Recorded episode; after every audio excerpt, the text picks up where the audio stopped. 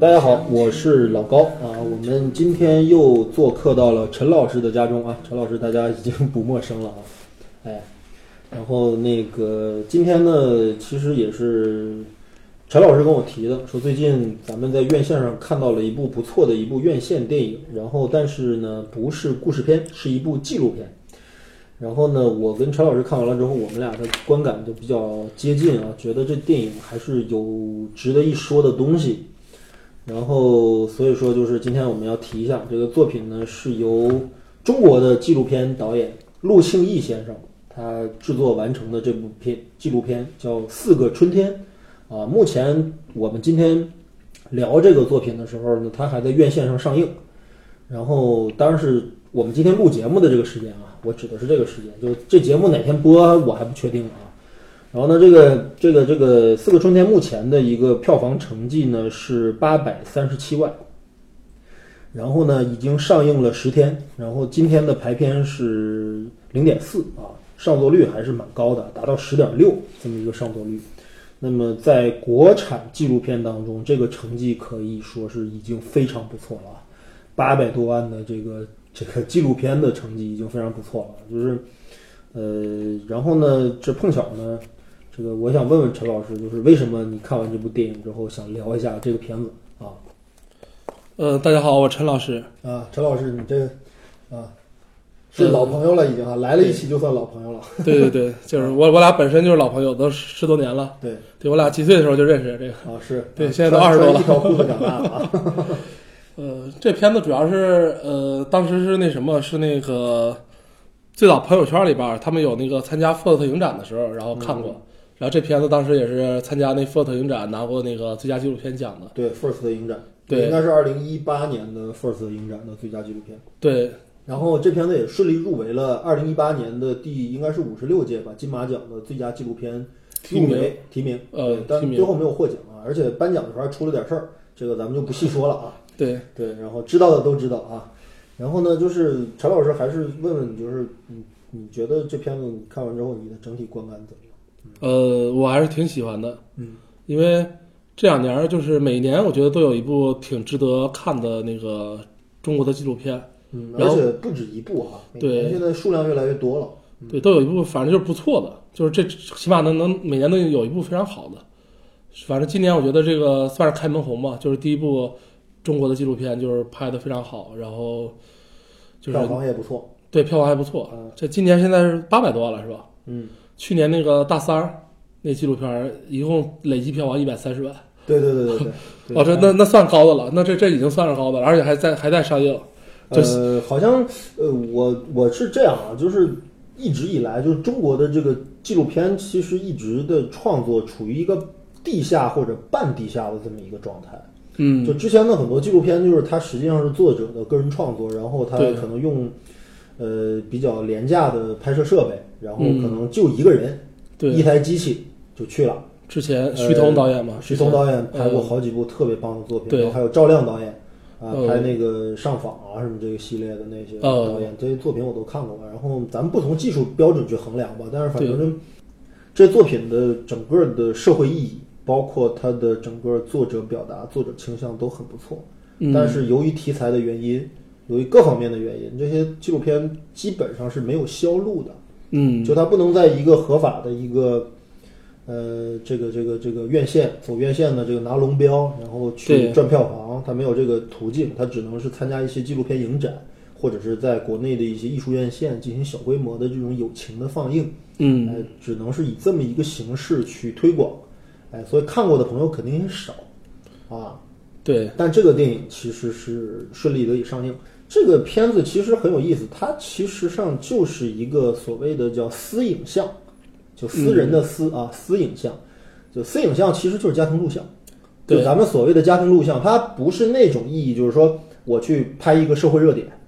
或者我拍一群这个特殊人群，嗯，或者我拍一群这个这个这个。所谓的就是跟我的生活圈子或者生活关系离得比较远的一个东西，是我进行的一次，呃，这个有意识的一个纪录片创作的这么一个东西。它这个东西不是，这个东西其实是最开始就我们知道这个电影，其实在第二个春天，也就是二零一四年的那个春节之后呢，就有一段素材是这个导演陆庆义先生的这个父亲啊，就是这片子的主主人公，就是陆运坤老先生。呃，陆老先生他自己其实在九七年的时候，他们就已经用这个 DV 设备啊，然后就开始进行这种这种家庭录像的这种这种这种素材整理就。那时候磁带、小磁带那种。DV 嘛，呃玩意儿我也拍过，你应该也拍过。对，我们都是从那个年代过来的啊，当年也就 DV 可能我们能消费得起啊，或者买或者租。嗯，呃然后呢，就他们家就是有一直以来有这个比较好的这个记录这个家庭影像的这个传统。然后呢，这个作品其实，在二零就等于它这个片子截取的所谓叫四个春天啊，指的是从二零一三年到二零一六年，对吧？对，一三这四四个四年的春节，哎，这个是整个影片的这个主要时间线。嗯然后呢，这个唯一有一个这个特别大的这么一个一个区别，就是或者说影响整个这个纪录片的一个重要的事件啊，就是陆星义先生的这个姐姐，她呢就是患有肺癌，对吧？嗯。然后就身患绝症，然后呢，等于是在二零一五年，哎，是二零一四年应该是。第二年，二零一四年，嗯。二零一四年的春节之后就病故了。嗯，然后呢，等于就是痛失亲人，然后是这么一个转变，然后等于后两年就是后两个春天，就是我们看到这家人在面对这么一个家庭悲剧之后的慢慢走出来的这么一个过程，嗯，哎，基本是这个影片的主要内容。然后对他那个影片整个发生其实都是在那个他们老家嘛，贵州，贵州老家那个地儿叫什么这个山？他那个地方呃，哦，独山，贵州独山，对，然后就在他家一个那种小院里，然后楼上楼下两层楼的整个自己家的老宅嘛发生的故事。嗯，然后每年就是过年，他们兄弟姐妹都会回回老家，就像燕燕燕儿归巢一样，就回老家再过一个春节，然后就这几个孩子，然后每年过春节发生的故事。然后第二年，包括他姐姐去世，也都是在家，最后在家病故的。然后整个其实最早看这个片子，呃呃，其实我最早看片子是海报打动了我，觉得它有有几张海报做的特别漂亮，啊，尤其是它那个天井的那个燕子的那个，对那个蓝色的特别美，我觉得啊哇，中国人这这纪录片海报还能做做这么好看。对对然后还有一张是那个老头老太太，背景是墙嘛，然后啊顺着那个墙那个楼旁边的楼梯走下来，对我觉得哎，这两个海海报很有水准。然后你看片子会发现，哎，它真正里边好多那个不光是那种纪录片，就普通纪录片，可能大家有一些误解和一些就是普普遍认为，因为过去纪录片它没有制作成本。所以它好多画面会稍微粗糙一点，对它这这只是一个创作的方向的问题，选择的问题。我觉得这这个倒没什么问题，只不过，呃，选择边缘人群的话，你很难拿到投资。我觉得不光是那个题材敏感，还有一个就是这些那个在整个市场经济下，这些东西很难上映，然后也很很很少有人愿意去投，所以好多人他绝大多数人都是自己创作，对都是自己出成本，或者是不是大家开玩笑说陆清义先生说您这个电影投资多少钱？然后老陆说一千多块钱吧啊，一千五哎那个三脚架，对吧？那三脚架对吧？值一千五，一千五百块钱三脚架，就对特特别好一三脚架。对对对，然后除此之外没有任何投入啊，就是，但是实际上我们知道，其实嗯，这个不能这么算，对，哎，因为有些创作它的成本不能这么衡量，尤其像这种家庭影像的这种东西，其实，呃，它就是一种习惯性的创作，对，就是他这个片子，我觉得到最后能有现在这个票房，有一个最主要的一个原因就是他没有经过特别缜密的拍摄的计划和它的整个的这样的一个计划。我觉得这个电影是一个就由人的生活嗯和人的情感自然而然生发出来的一个东西。就怎么说呢？就举个例子，就是说它本身其实这个电影啊，可以说这个电影它它可以说它不存在，或者说它可能会不存在，就是说它它可能就是你你就说就是我们平时啊，就是这我这事儿我也干过，当年拿 DV 回老家去拍过年的事儿，嗯。拍一些家里的老人啊、亲戚啊什么这些事儿我也干过，但是这个东西它具不具备一个上映，或者具不具备一个拿出来跟大家去分享啊，甚至换取一些商业收益哈、获得一些商业收益的这么一种可能性，就这个事儿可能是个问题。嗯哎，对，就是说，当你拍了一大堆素材之后，你可能就是在家里面留着，放在你的电脑里，放在你的手机里，然后给老人、给亲戚，在某些时候放一下。你看，哎，我们那年怎么怎么样，对吧？就是它的私人性非常的强。这个东西，你说拿出来去给大家看，这个事儿到底是不是一个特别哎？嗯，我觉得他们这个不光是那个就私人，就是家庭摄影，就家庭的家庭的拍摄这个量足够的多。啊，他们是最早的影像是九七年，对就第一次有有他姐姐给他爸爸买个 DV，对，估计是刚买第一台 DV 的时候开始录对，之前只有照片，没有没有影像。对他爸爸就留了好多，就是每年都拍嘛，留了好多影像，对就非非常珍贵。啊，然后可能每个家庭都有，我觉得这个其是挺重要。但是另外一个比较重要的话，我觉得还是他能那个把这个整个记录你串成一个主题，然后作为一个这种电影的表达，对，我觉得这个还是挺挺难得的，因为不是所有的家庭录像它最后都能穿起来，然后作为一个主题。对对对，这就是我刚才说的那个问题，就是说这类东西我也拍过，但是到最后它能不能独立成片，呃，它能不能形成表达或者形成一个艺术、影像艺术的一个基本的一个创作逻辑，嗯它具不具备创作的要点，这个东西是你在梳理这个素材的过程当中提炼出来的。对，就举一，因为这个片子就据我所知，它是经过两次的这个剪辑创作的。哦第一次就是就是陆云坤先生，他就是的不是陆云坤，就是陆星一，陆星义先生嗯他本人就是他把那个这个影片最后选择了离现在时间点最近的四个春节，包括其中包含了他姐姐病故的这么一些素材，然后剪辑成了之后呢，形成了一个可能两个多小时以上的一个版本的一个片子。然后呢，这个片子之后就是找到了我之前认识的一个朋友，然后他去去制作这个电影，觉得可能还需要再精简，就有很多素材可能还是偏长，有很多镜头可能还是偏长，有很多可能素材，呃，它的看点不够，对吧？他可能观众会觉得乏味，会觉得无聊，嗯会有一些这样的问题。然后他就把这个片子又精简了一次，就剪成现在这个时长是一百零五分钟，就是一个比较符合电影院观赏的时长的这么一个、一个状态。然后呢，就是整理了一大堆素材，哎，就把素材重新又整理了一下，就形成现在的这么一个东西。哎，就经历了这么一个过程啊呃，他这个剪辑说是我看他陆星一自己说两年多是吧？啊，他自己肯定剪了不止这个时间，我觉得。呃，就因为，呃，我我看这电影的时候，我始终在想这么一个问题，就是如果啊，就如果他姐姐没有病故的话，嗯，他这些素材怎么整理？就我我觉得就是说，哦你你说他家家家庭这种那个对，就是说我我就觉得说你你拍四个春天也好，嗯你拍四个春节也好，你拍十个春节也好，嗯十个春天也好，就他到最后整理出来的素材，呃，如果没有姐姐的这个病危的这个重要的这个这个叙事事件的话，嗯这个作品它怎么形成它的叙事的逻辑或者叙事的？我觉得是这样的，他这个片子其实好多网友，呃，有一部分很喜欢，就是说他的好多影像上还有一些美学的表达。啊就是我我看也是有几个镜头，个这个我也同意。我我特别打动我，有几个镜头，包括有一个那种大特写，他那叶子和晨露那块儿，嗯，我觉得哎这这个拍的非常美，然后、然后好多人可能就是觉得很美，然后觉得那个不错这纪录片，然后家庭成员之间的关系，也也有一些人提出质疑嘛，就比较专业的说，他这个纪录片其实不是传统意义上纪录片，它缺少一个主题，然后它不是记录某一类人，然后但是其实我我我觉得我我的看法是它其实有主题，它主题就是家庭成员之间的爱。嗯，对，就是一个典型的中国式家庭之间的那种沟通和交流，还有爱的表达的方式。对，我觉得他那个姐姐可能呃去世是是给他们之间的那个爱的程度，就是可能这种表达增加了一个特别特别重的色彩。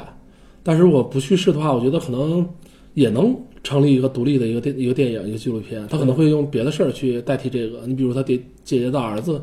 是不是有有一个支线展开？然后家里是不是有一些新的这种好消息或者不好的消息？嗯考学啦或者什么这些东西？嗯，其实我觉得可能也会有，只不过它的感染力可能没那么强，对可能会有这个问题。对。对，但是他他还是会成为一个完整的主题，就对对家庭之间成员这种爱的表达。因为因为是这样啊，我我其实当然不是在指责他这种创作方式对不对啊，就是是不是有卖惨或者什么这样的嫌疑，我不是这个意思，我是觉得你看啊，就比如说呃，每年过年回春春节回家过年这个事儿，是我们每一个外地的这么一个一个一个呃游子吧，呃，对吧？他肯定会经历的这么一个人生，或者说经历的一个生活事件。嗯，就是说，其实我我后来看他这个纪录片，我发现就是说他的这个素材的整理的基本原则，或者说基本的出发点，就是春节的时候的家庭录像。嗯平常的时间啊，其实家里面也没有人聚到一起的这种太多的时候，应该。呃哎，然后呢，姐姐去世等于是一个突发事件，嗯这个突发事件决定了这个作品当中会有另一部分素材加进来，就它不局限在了这个春节的这个每一年春节的这个时间点上，嗯，他对吧？就是家里亲人生病了，对吧？我会去回去探望，然后结果就看着这么一个活生生的人啊，就前一年还乐乐呵呵的，对不对开开心心开开心心的、嗯健健康康的一个人，就是他第一年就已经提示了。就大家都在聊嘛，包括父母也在说说，哎呀，那个谁，就是说姐姐女儿这个人啊，多好的一个孩子哈，嗯但是就是有这个病啊。当时我看的时候，我还觉得人有什么病啊，完全看不出来哈，乐呵呵的，不还开玩笑吗，说在嗯。在火车上，他被认为跟他弟弟是两口子，对吧？啊还有那么一段采访嘛，对吧？然后聊得还特开心。结果第二年那个人就不行了，就你一看这个人就一下就从活生生的状态一下就嗯。就离开这个世界了啊，就那种突然性，他几乎没有任何的铺垫，嗯。也没有任何的这个预示，哎，就是就你就告诉说这个人就没有了，对吧？这种突然感是我觉得他会给观众带来的感受是挺同步的一个状态。嗯就是就是就是就是你比如说假假如说我们也去拍一部这样的片子啊，就可能我们拍家里老人，拍着拍着每一年每一年每一年每一年，然后看着这老人一年比一年老，嗯看这老人前一年还还谈笑风生的下地干活呢，对吧？还做菜做饭呢，对吧？还干农活呢，结果第二年这人就动不了了，这人就可能瘫在床上或者瘫在轮椅上就动不了了。然后前一年可能还跟你谈笑风生，结果第二年可能就就说不出话来了，或者老年痴呆了，或者什么样，就是我觉得他他会给人一种很质朴的一种触动，就是这种经历每个人都有，就我们必然会送别，必然会跟我们的亲人告别，嗯就算你不愿意面对这个事儿，也总有一天会发生这样的事儿。哎，就是它一定是一个逃不开的这么一个东西。哎，这个是我觉得他可能在整理这个素材的时候，他最开始没有意识到，哦，家庭录像到最后会有这么一个味道出来。哎，但是慢慢的，由于姐姐这件事情的发生，他开始发现了，哦，原来已经存在的亲人走了，白发人送黑发人了，然后爹妈也受了打击，也越来越老了。哎，然后但是呢，即便经历了这一切，我们还是得坚强的活着，我们还是得守护着我们心中这些爱，然后继续生活下去。我觉得从这点上来讲的话，它确实具备了感染所有人的力量。哎，因为不见得说我们每家都会出现这种意外事件，但是时间会过去，人会离去，我们会老去，对吧？孩子会长大，对吧？大人会变老，老人会死亡，对吧？这个过程会很很自然而然的出来，就是就像片子里面展示的这个四季轮替，一年又一年的这么一个时间的一个流逝的这么一个过程，呃，人逃不开，嗯对吧？就是所以我觉得它可能具备在题材题材上可能看起来不占优，甚至是无心插柳这么一个呃可能上，又做了进一步的探讨。就这个素材整理的就特别好，就不像说别某些纪录片或者别的纪录片，就是比如大三儿，对吧？你看过大三儿，嗯对吧？就是我就觉得这样一个人物很有意思，嗯哎，我就觉得这样一个人物值得拍，或者值得作为一个纪录片的一个人物，嗯所以我就有意识的进行他的纪录片，以他为中心的纪录片的创作。但但四个春天完全不是，四个春天在最开始甚至没有一套明确的记录，就一套创作方案，它就是一种习惯，就跟记日记一样。对，日记这东西你不能说出说发表了，说出版了就出版了吧，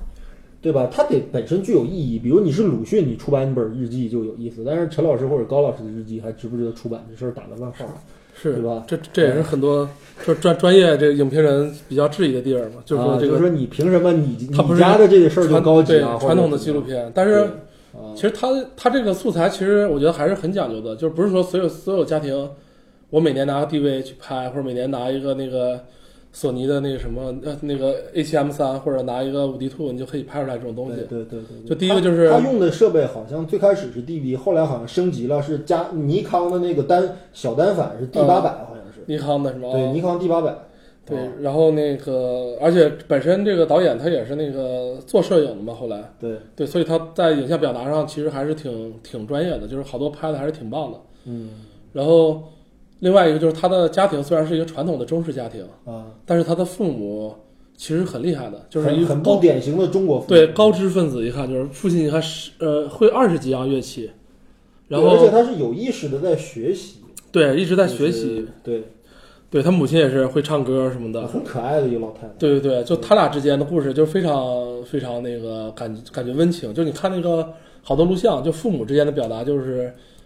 就非常温情，就他有温度的，他不是说咱们普通一个家庭这种记录可能还不具备的，你包括他父母这种才艺和之间这种关系，嗯，你看他父母这种年纪，就现在应该七十多岁了，对，就还是在一起就是特别默契。他父亲是个老师之前有素材提示过，他父亲是个老师，他父亲是音乐老师吗？他好像是吧？应该是音乐老师是吧对哦对，应该是因为他这父亲，你普通一个老师很很很很少有能会那么多门乐器的。真的会二十几样。对对对，然后就是每一样都能拿起来，就起码能吹出调来。对这个是确实是可以。对对，然后他那个不里边还有说是他之前家家里那个着火，然后提提琴那个什么，对，那那就是这个是这样，就陈老师，就是就是我还是那那个感觉啊，就是嗯说就是你说他把这个素材整理出来，能独立成片，把家庭录像独立成片，嗯呃，他肯定是具备一些素材的含金量的。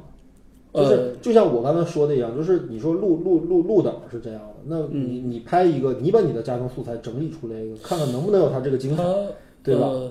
我我觉得我我我肯定没有他精彩，啊，因为我觉得这样的就是他他可能是没有一个就是说未来是要做成一个纪录片上院线，可能没有这个我他肯定没有这个，对肯定没有这个开始开始进行记录影像的时候，肯定没有这个打算，但是他肯定有未来我要把我家庭在若干年后，我把我家庭拍这些东西，我要给穿起来，可能给他的后代了，或者可能给他的一些那个亲戚再再回忆一下呀，就我们之前的时光。对，我觉得他肯定有这个想法，所以他每次拍的时候其实还是挺讲究的，不是说随手拿着一拍他就能拍出来的。他其实好多东西，你看他他一千五百块钱三脚架，呃一个他讲构图，对比如说最开始开场有很多镜头，你明显感觉到他是故意在摆摆构图，对，对，包括他们家那个很独特的那个西南地区的那个天井式的那样呃，的很漂亮宅啊，对对对然后他拍父亲一圈一圈的围着那天井在跑，对对吧？然后包括他那个天井的正拍、反拍，啊，包括他拍那个燕子，对很多的角度其实是有意而为之，其实是一种影像创作，不是随意而生成的，是的，不是手机视频，还不是是抖音，对，不是抖音，对。没没有歧视抖音的意思啊。啊，对对对，我就 我就说它不是那种随意性的或者纯娱乐式的东西，它是有意识的在进行创作。他他是想把这些留留住，就是当做一个创作我留下来，然后未来他肯定有这种意识，未来若干年后他可能有孩子，或者再再把这剪成一个一个完整的东西给我呃给我们这些人老了之后看，或者给他未来的后代看。呃，它对这肯定是有这个个事儿就是要说一下，就是说，其实你看美国呃，他们的整个摄影器材民用普及普及度和普及时间就比我们要高很多年。呃，他们在五六十年代的时候，就有大量的廉价的八毫米甚至十六毫米摄影机就已经普及了。对就很多家里面条件稍微好一点点，或者甚至就是普通的中产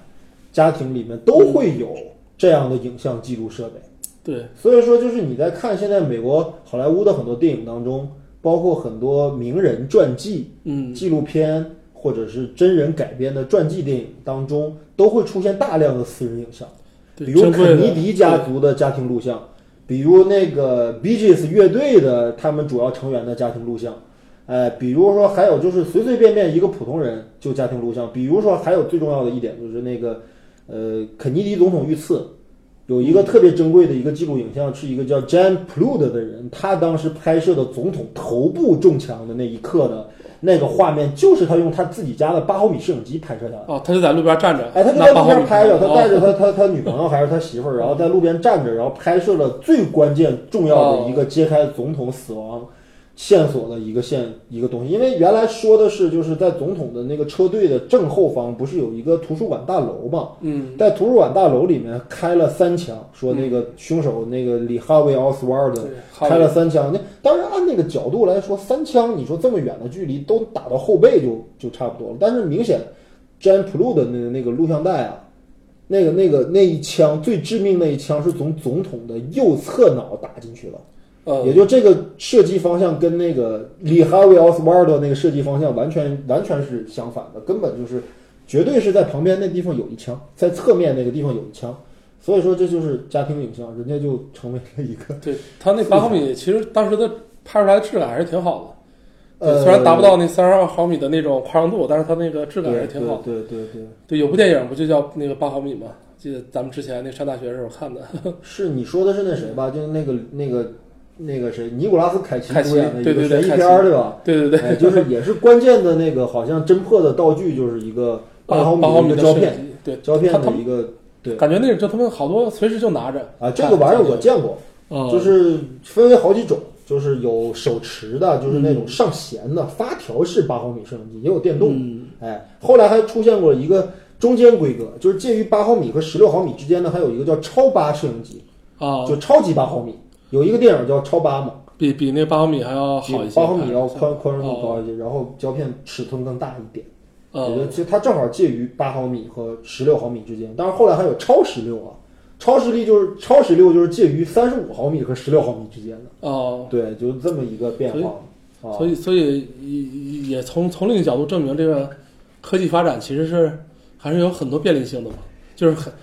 就是你过去的一个摄影机，尤其胶片，你摄影机可能能买得起，胶片都未必能买得起，啊，对，胶胶片太贵了。呃，八毫米摄影机之所以在美国比较普及，也是因为它的材料相对便宜一些。嗯就八毫米胶片肯定，因为八毫米胶片很小对的，我见过八毫米胶片是非常窄的一个胶片，那那个比比三十二毫米起码得小三分三十二毫米的三分之一吧，差不多。对对对对对，差不多。你按照嗯尺尺码算，确实是这样的。而且八毫米摄影机吧，它当时还不能录音，啊，不能录音，不能同期录音，对，基本上是一个活动胶片。然后你把它冲洗出来了之后，可能它就是一个就是一个影像资料，哦。它没有声音，它不像后来九十年代啊、两千年左右出现了 DV 之后，你还可以录声音了。对哎，然后就是我觉得其实得，嗯，，D D V 出现的时候还是繁琐一点，因为它牵扯到一个磁带的那个磁，那什么那个转转数字格式的问题，所以也不是说家每个家庭都可以随随时拿着玩，我就可以弄。它有一个采集的一个对，采集会比较麻烦，它等于就是那个，我呃，我我手里至今仍然保存着一些曾经拍摄过的一些画面的 DV 磁带。呃，上大学的，陈老师手里还有吗？上大学拍的作业的应该都没了，因为那个都转转成数字的了，最后都留在硬盘里了。啊，这数字磁带我也有，但磁带磁带你还留着底本我也还有，对，还是那还算比较珍贵的这对。，挺珍贵的，而且哦确实有一些家庭录像，而且你这么多年了，其实我也没有把这些素材重新看一看，觉得当年的，其实你现在再想起来，当年的很多素材里面的当事人确实都不在了，呃。就是老人，呃，呃，我们家老人其实已经走的都很多了，已经走了很多了。然后你会发现，哦，好像除了照片之外，他们应该留下一些东西。嗯。啊、就是这是生者对于故人的一种追思。哎，呃，对，思念是一种，对，而且有有这种影像资料，好处就是你未来家庭成员，就是你的后代，他可能没见过这个人，但是你你未来他长大了，你给他看，他也知道，啊，哦，这个人这个意义很大。其其相当大，这个对，对对你像咱们这一代可能就是赶不上那时候，就是什么爷爷奶奶或者更更老的人能有这种影像的存留，可能照片都很少。对，对，然后所以今天其实是一个特别好的时代吧，它这种东西都可以留下来。现在你随便用手机就可以拍一张。对，他手机就可以拍，就可以创作。然后我我手手机里目至今还留着一些外公去世的时候的一些画面，就他你拍的视频，对临终的时候躺在床上，然后动不了，然后我跟他开玩笑，然后哦，还有一些画面，然后当然这些东西你要去像录录档一样，对吧？把它剪辑出来再制作，这个过程对于其实我觉得对于创作者的这个内心是一个很大的考验，嗯，因为这个很痛苦的这个过程。对，真的会很痛苦，就是你你到现在你都不太想面对这个事儿，因为这个呃，你看就是他对吧？他姐姐其实比他大不了两岁，对吧？就是，很鲜活的一个生命就去了，然后陆导其实，在那个做这个电影，其实，在做那个路演的时候，其实说了一段话，我还蛮蛮感动的。就他说那么段话，他说，好像是大致意思就是说，希望我们每一个人啊，都能有一些比较顽强的生命力，嗯，然后这样我们在离去的时候呢，可能就不会那么痛苦，对吧？就会勇敢一点，就会更坚定一点。我觉得他确实是，呃，通过这个影像，确实很好的表达了这个意思。嗯是的。然后，其实陆导，我觉得他这导演也挺传奇的。他的身份，你看他这个，呃，做过足球运动员曲员，折的个人经历啊，足球运动员、哎酒吧歌手，然后还在工地上干过活自己称自己是资深北漂，对，当过摄影。一个北漂能想象到的事儿他都干了。是的，我对吧然后到最后决定做艺术啊，其实他之前好像也没有什么特别有有名的作品，好像这是他第一部啊，第一部独立成成章的一个长片。对，他是顶着他是贵州人，那个谁毕赣也是贵州人，就这两年贵州还挺出人才的。啊，就是山水田园的这种风格，就是你发现在一个自然环境里长大的人吧，他的整个的生活习性，包括他的整个的美学的素养啊，他会可能会形成一种比较好的一个底色。你就比如说，我是城市长大的人。我觉得像陈老师可能也是，就是从小干见见惯了这钢筋混凝土的这玩意儿吧，它热闹是热闹，可能方便也确实方便，嗯，但是它缺少一些美感。对它没有特色，就是呃，没特色。重复。中国尤其中国的城市城市化规划都他妈差不多啊。对，你北方的城市和南方的城市没什么太大区别，这边住宅区，然后那边政府大楼，这是在建个万达广场，尤其是大，差不多就是这个思路。对对对基本基本是这个规模，对 对，对，所以我觉得就是这种捕捉呃带有艺术质感影像的这种直觉吧，我觉得确实是还得需要一些可能山水田园的嗯或者是自然的一些熏陶，它才可能有。其实你像就是那个陆导拍他这个家庭，嗯就是贵州他这老家，其实除了他父母住那个房子之外啊，就那个天井，嗯对吧？你感觉有点特点，但实际上你看那街道也跟估计跟我们这个印象中的县城或者什么之类的差不多，哎，呃，当然他父母会上山去进行采摘，对，对吧？去还有扫墓，对，上山扫种，植，对吧？对有这种这种这种习惯，每年都会去。就是他父母，呃，他姐姐去世之后，第三年他父母不是病了吗？嗯，然后可能是需要恢复，但之前他们父母好像都能找到自己属于自己的乐趣。你看他们就是做，就是去他爸去尝试不同的乐器，去演奏，然后他妈唱歌，对，然后还有他们去那个尝试这种种植，对。然后采那个桂花，对，就是包括后来他爸在在养蜂，养蜜蜂。嗯，我觉得他们没就是一直这两两个老人，我觉得特别特别厉害，就是，你你很很少有中国的父母能达到他们这种就是这这这种水平，就是你能自己自得其乐。就是我自己去找自己的乐趣我不知道啊，呃我不知道他之前的素材里面会不会有那种段落，就是我们经常，呃我们父母会对我们那种谆谆唠叨，对吧？就嗯，是什么时候结婚啊，什么时候要孩子啊，对不对？你说你能不能养活得了自己啊？就是其实你看，就是陆导他们家好像，呃，他们家的生活条件也不是那么好，呃也没有那么就是就普通工薪阶层的家家庭吧，因为甚至可能是老师，对，可能就是比正常情况我们理解的城市中产可能还要稍微相对来讲差一点。呃但是他们家你看没有任何的这种焦虑情绪，对，哎，就是说孩子这么老大了，对吧？其实陆导比嗯我们大大很多啊，大将近十岁。十岁，然后呃，他姐姐哥哥哥可能比我们更大一些，对吧？六六零末七零左右的这个一代人，然后但是你看他们家就没有任何焦虑的情绪，哎，然后哥哥是明显感觉就是一个严肃的人啊，就是也是搞艺术的，好像嗯，弹钢琴，他哥哥是老师，音乐老师，音乐老师，对音乐老师然后姐姐是做什么的，好像没太交代清楚。他姐姐是在沈阳工作嘛，估计可能也是去是我老家，去考的学吧，然后最后在沈阳那边工作。我估对，计可能他上学也在而且他也没有讲他姐姐的家庭情况，比如说他姐夫到底是做什么呃这些。，他有一个儿子，对，有一个儿子很大，对啊很大就是等于是鹿岛的侄子，对吧？鹿岛的侄子呃外甥，啊，对对，外甥外甥外甥，鹿岛的外甥。对鹿岛的外甥。然后就是就是，我觉得他们家人就是不焦虑，就没有那种我们经常性的家庭关系当中出现的那种常，就是经常性的那种话题啊，就是就你什么时候结婚要孩子，对对吧？你挣多少钱了？什么时候买房买车啊，对吧？就这种城市的这种焦虑情绪，他没有。他们家庭其实挺好的，就是说是中式家庭也是中式家庭，就这种习惯，每个春天都会回家，但啊是这个肯定，他们不典型，因为他们父母哦觉得不太典型，对，因为他们父母是自得其乐型的，就是他们父母特别特别坚强，然后也特别乐观，然后他们有自己的事儿做。你看，我记得他他那女儿不说嘛，就说感觉他们三个孩子在他们父母之之感情之间都都像多余的一一样，就就他俩其实还是一个比较独立的嘛，就是孩子其实也很独立。你包括陆导，我看他那个介绍，就是最早十几岁的时候就出去了，就去去外边打拼，然后去闯，就证明。就肯定父母也允许嘛，就是他也是一个比较独立的而且我人，清醒的记得嗯就是这个母亲啊，就是李叫李桂兰还是什么，就是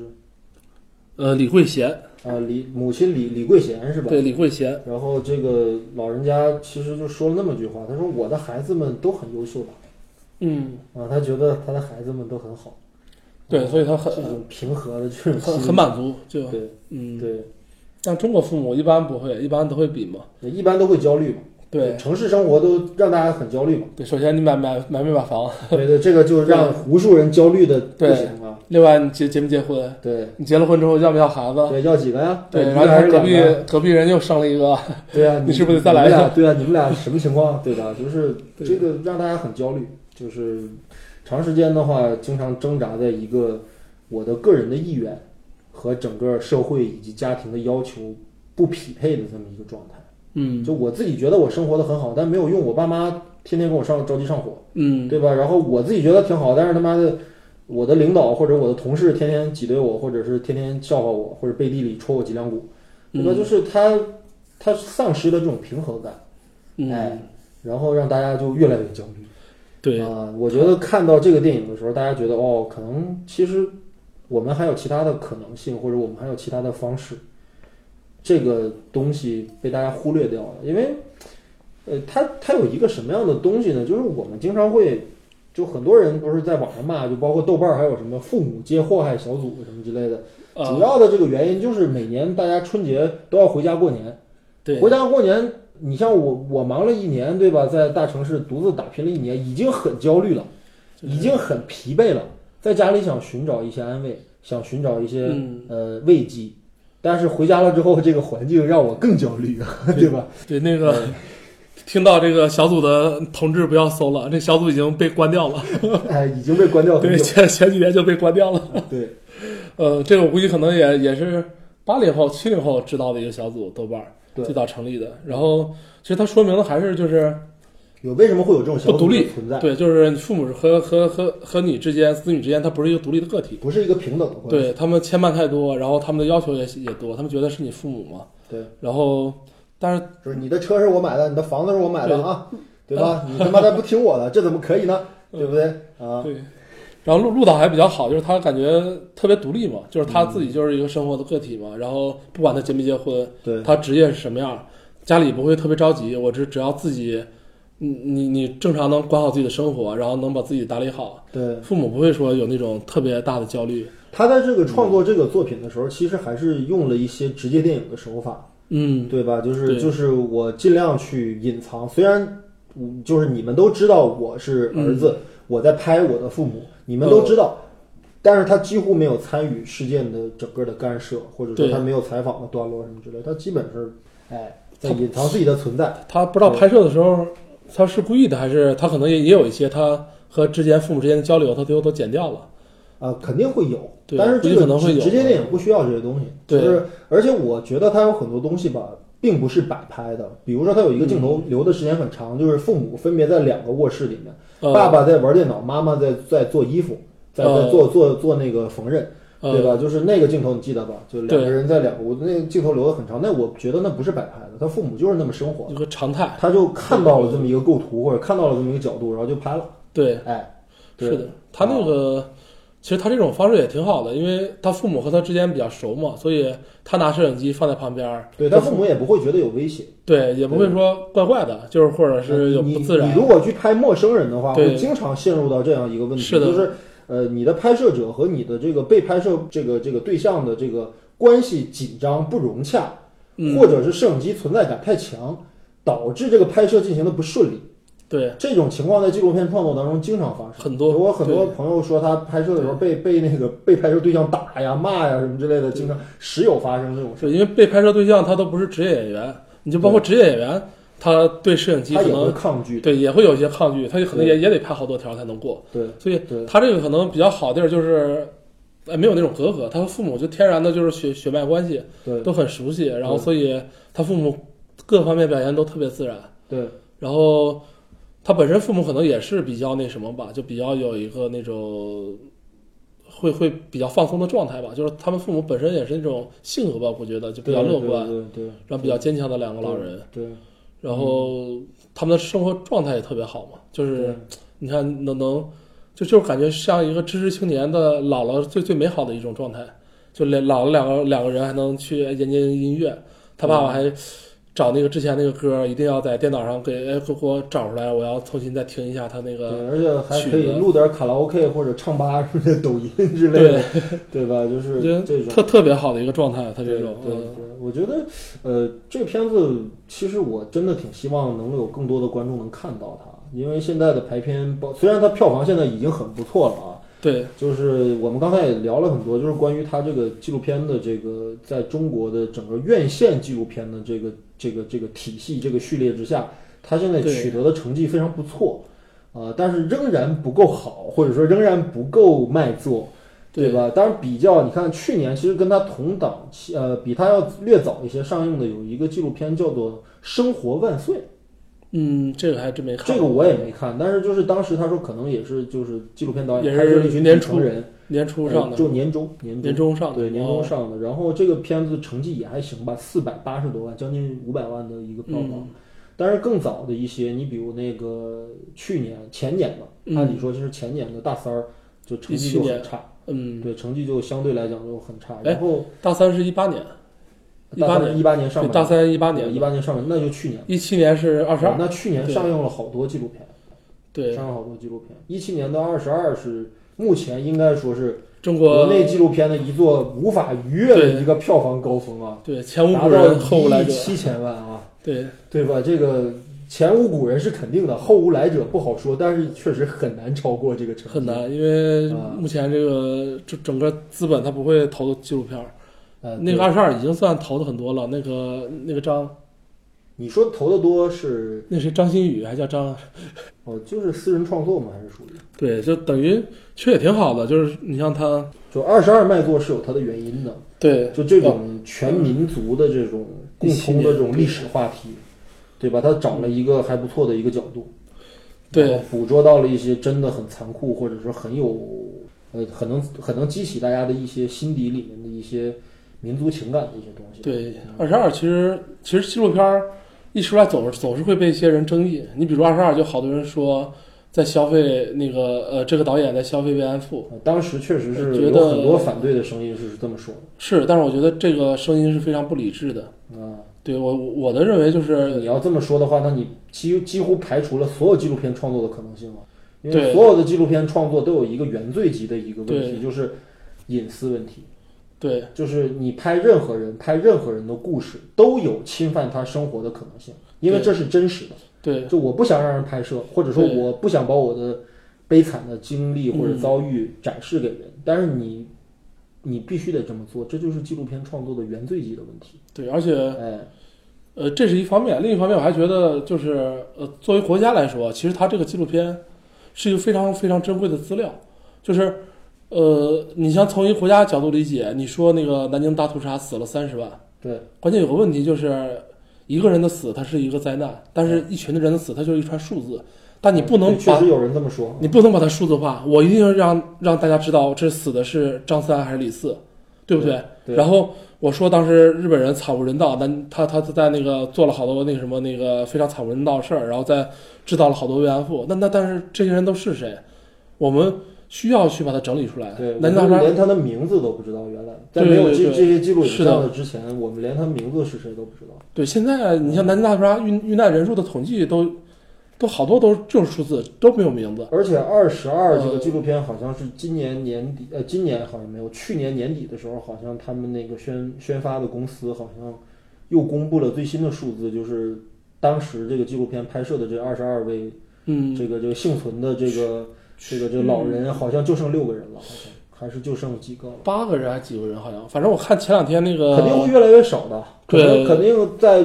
就这两年左右，肯定这二十二个亲历者将可能全部会离开这个世界啊。对，因为年纪太大了，他你像们对那都多少多少九十多岁，你想想那多少多少年前，都快一百年了，那个历史事件发生到现在，所呃都已以经对啊，嗯，所以我觉得他那个郭柯导演他是做了一个贡献，就是这个东西本来应该国家去做的，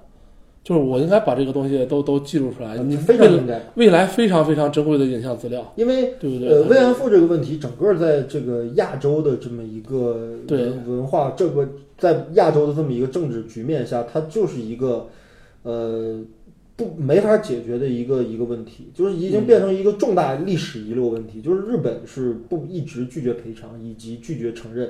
然后韩国那边一直在告，我们这边也一直在告。但是随着亲历者逐渐的去世，对这个事儿可能从永远成为了一段惨无人道的一段历史，然后就就过去了，就当事人就会慢慢的全部离开，对你的证据会越来越少，就没证据了，到最后没证据了，没有亲历者了，对受害者都没了，那最后对就是证据然后连记录影像都没有，那你说这个事儿谁还会记得？对，所以好多人说就是消费他们或者暴露他们隐私，我觉得这不对。我觉得好多人觉得那什么呃慰安妇暴露隐私，你会你会对他有什么想法？我觉得这是你自己的问题。对，他们是值得大家同情的，然后他们是那个受过难的，所有人都应该对他们更多的关怀，嗯，对不对？我觉得你要觉得他们会会被人有有色戴有色眼镜去看，那证明这个戴有色眼镜的人是有问题的，对。对不对？我觉得不不能说那个导演是有问题去消费这些，他并没有消费。那你要这么说的话，那这个鹿岛这个二这个这个四个春天，这不还被还被很多人说你这就消费姐姐的死，对吧？把家里的痛苦卖出来，对吧？然后去成就你的，他就是不还是有这样的声音，没办法，就是总有一种观念，他是会这么去看待这个问题。对，所以哎纪录片一直争议就挺大的，在国内创作嘛，对，就各种嘛。然后大三我没看，就是大三也你觉得大三是一个怎么样的一个？很，棒，也也挺棒的你一也觉得不错。个纪录片。我听说好像是他拍了一个呃残障人士，然后想有一个愿望想去呃西藏去旅游，是，吧？对，然后自驾，然后他们是内蒙的，内蒙的一个城市，然后一个比较小的城市，然后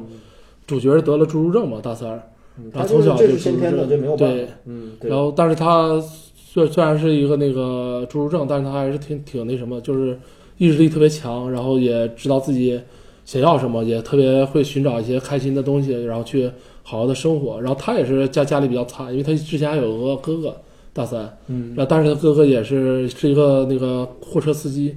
也是在在几年前就是不幸的就出车祸去世了。哦，所以他家里就是他和那个老爸老妈了，所以就是嗯，这个家庭其实是挺挺挺挺惨的一个家庭，但是他还是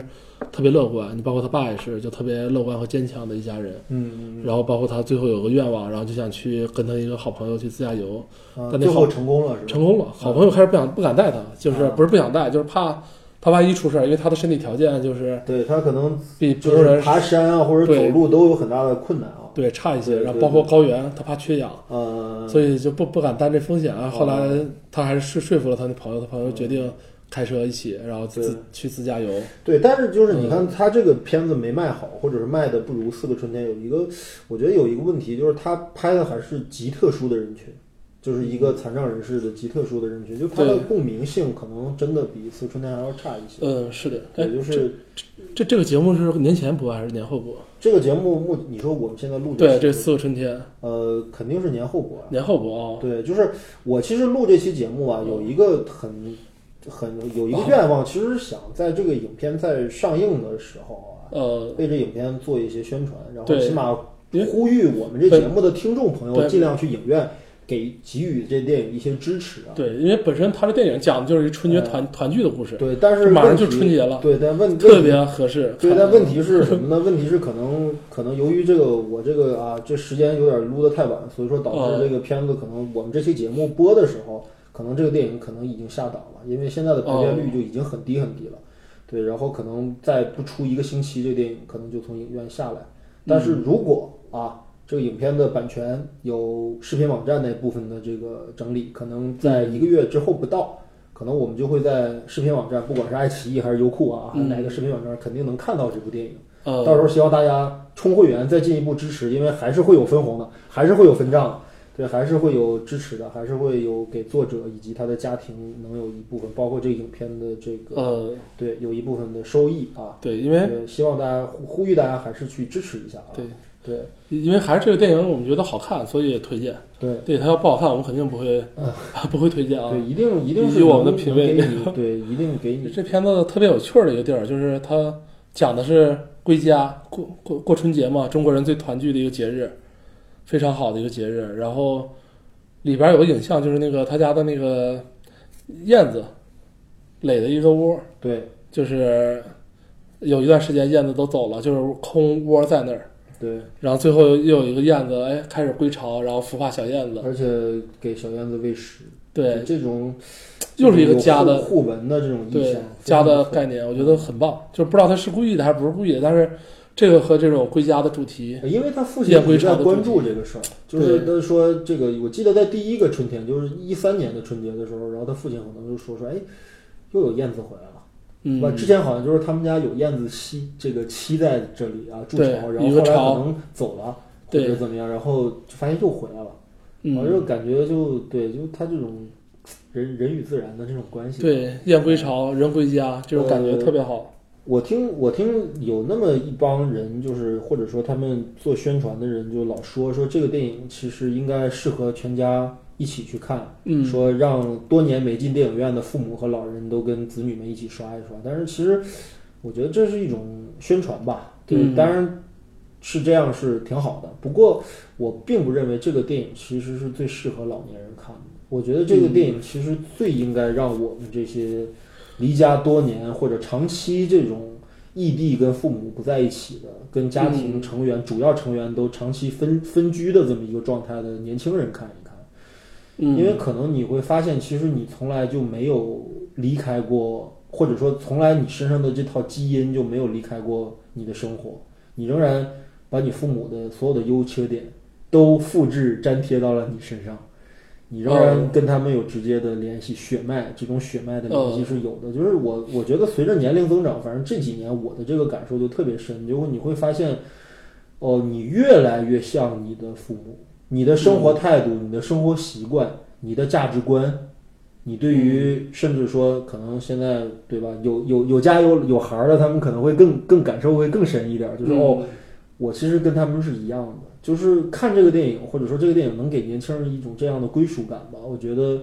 呃，你会慢慢明白你是什么样的人。就是你可能离开你的父母很多年了，你一想起他们，可能觉得哎，他们老古董啊，他们成天跟你磨叨啊。他们成天说着跟你的生活观、生活圈子离得很无限远的一些事儿，对吧？他们对于时尚的东西、对于潮流的东西一无所知啊，他们有种种的问题，但是你跟他们没有区别，或者说你其实就是复制了他们的所有的人，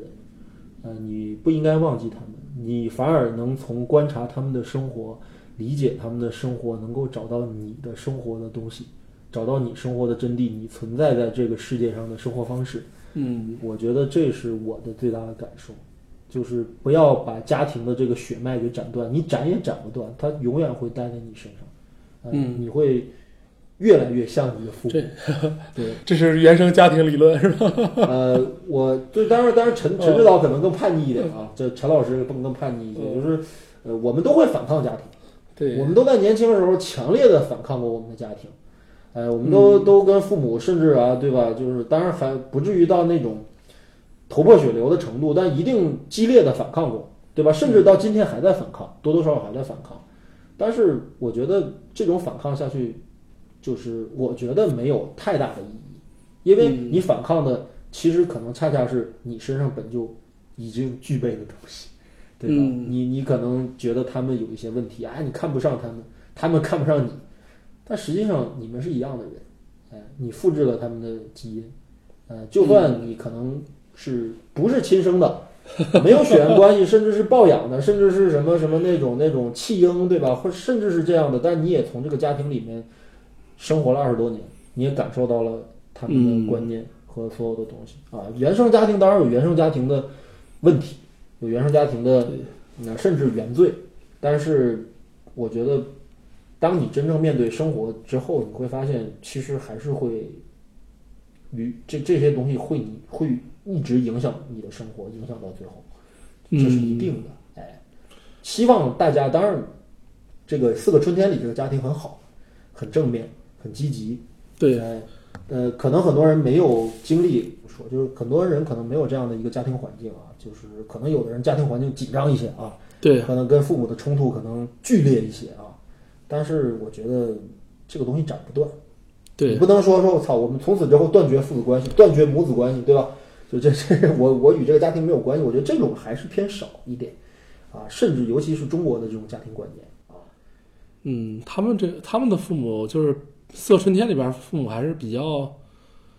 呃，非典型性的，就是他们还是挺挺完美的一个中国的父母，就是比较你觉得非典型性，而我他们家庭其实比较有代表性。其实他们家庭是一个典型的中国家庭，他们父母很少有家庭的父母能能这么高知，然后呃，你的还你你还对你是说他们的父母，嗯，他们父母的特质对，可能稍微这么文不太一样一点。对对对，对文艺气一些，对，但是我我不认为这个事儿它有高下之分。你比如他们父母可能文化修养可能比呃我们的父母或者某些父母可能要高一些，但是哦我不认为一个成天跳广场舞的一个母亲或者一个父亲 就没有这种生活态度，你明白吗？呃就就就一定比他们 low，我不这么认为。呃，啊，对啊，但是那个什么，就是美学品味还是会差的。对，你跳广场舞和他们弹钢琴还是有美美学品味上的差距的。这个尤其我们可能从事艺术工作的人，可能嗯跟这个没有任何艺术熏陶的父母，可能这种分歧会更大一点啊。就是可能我们聊不到一起去啊，或者怎么样。但是我觉得这个会随着时间，会随着年龄，这种冲突或者对对立，会慢慢的降下来。哎对他，呃，不管是父母是什么样，但之间的温情是在的。对，我们呼唤的东西对仍然是在。我觉得《四个春天》里边有一幕其实也挺有意思的，就是他那个又要离开家了，要要北漂了嘛。对那个陆导演，然后然后他妈妈就得转身回去，然后不想让他看到他哭了，就送到门口，他妈就回去了。呃，那一幕我是真不行了，因为我曾经经历过跟那个画面几乎一模一样的场面，就是是我真的就是跟跟我的父母离很远告别，然后我扭头他还在，扭头他还在，扭头他还在，就一直他都在，就那那种难受，然后你脸一扭过来就就就就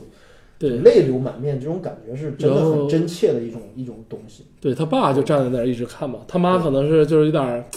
就是感觉又又分开了，受不了，就有点想哭，但不想让他看见，就关对对对，都是这种心理。进去了你不想让我看到对我我的这种这然后个伤情和我不想看到你的伤情这种感觉。最逗的就是他进去之后，那个他妈可能待了一会儿，以为他儿子应该走了，然后结果又开门出来了，结果他儿子还拿摄影机在在门口守着，对，还在然后把他妈那个流流泪的画面拍下来了。对对对。然后那个什么，他妈感觉哎，这这这还以为走了呢，我就觉得那个导演也也是比较调皮，但是嗯，他这种感情嘛，就是对都就是所所有的中国就是正常的家庭都都都是有的，就这种感对这种体验。陈老师说这个问题嗯其实也存在，就是看过这片子的很多观众就羡慕、嫉妒、恨嘛，就是说，哎呀，为什么我没有这样的父母，或者我的家庭没有这么融洽啊？你看他们经历了这么大的痛苦，仍然如此的乐观，仍然如此的积极，仍然如此的笑对人生啊，仍然嗯是这么一个生活态度。说我我的家庭为什么就关系那么紧张啊？我跟父母为什么到今天啊一一一说话就要打起来啊？对吧？就这种感觉，大家有点羡慕嫉妒恨的感觉。对，但是我我我觉得啊，我积极一点说，我觉得事在人为，啊、不代表着二十年间不能沟通，未来二十年还不能。你要知道一件事儿，就是他们有终有一天会离开你，嗯很嗯，快了。就是尤其我们年龄越来越大，对他们的也越来越老。A 四他们陪伴你的时间，或者是我你们见面相聚的时间越来越少了，对呃甚至屈指可数了，对吧？比如父母已经有病的，或者已经可能身患重病的人，可能越来越少了，对吧？屈指可数。那么在这个时候，我觉得，呃，有什么过不去的呢？对对，或者有有有什么放不下的这个深仇大恨呢？对吧？你你连对吧，跟你对吧对吧，就是有有剧烈冲突的人都能握手言和，何况是你的父母，对吧？对，嗯。是的，所以就，是我觉得啊，都想开一点啊，没什么大不了啊。然后有有时间多陪陪父母，是，对，嗯，好，然后嗯、我们今天这话题对，就聊到这儿。所以就是我念一段我写的话，然后作为好，今天的结束。好，呃，时光荏苒，岁月带走一切，唯有影像能留住人际关系中那种温情的存在，才有了家的表达。也唯有不忘初心，才有了对影像强烈的创作欲望。嗯，春去春又回，人去人不归，四个春天记录的惬意，推荐。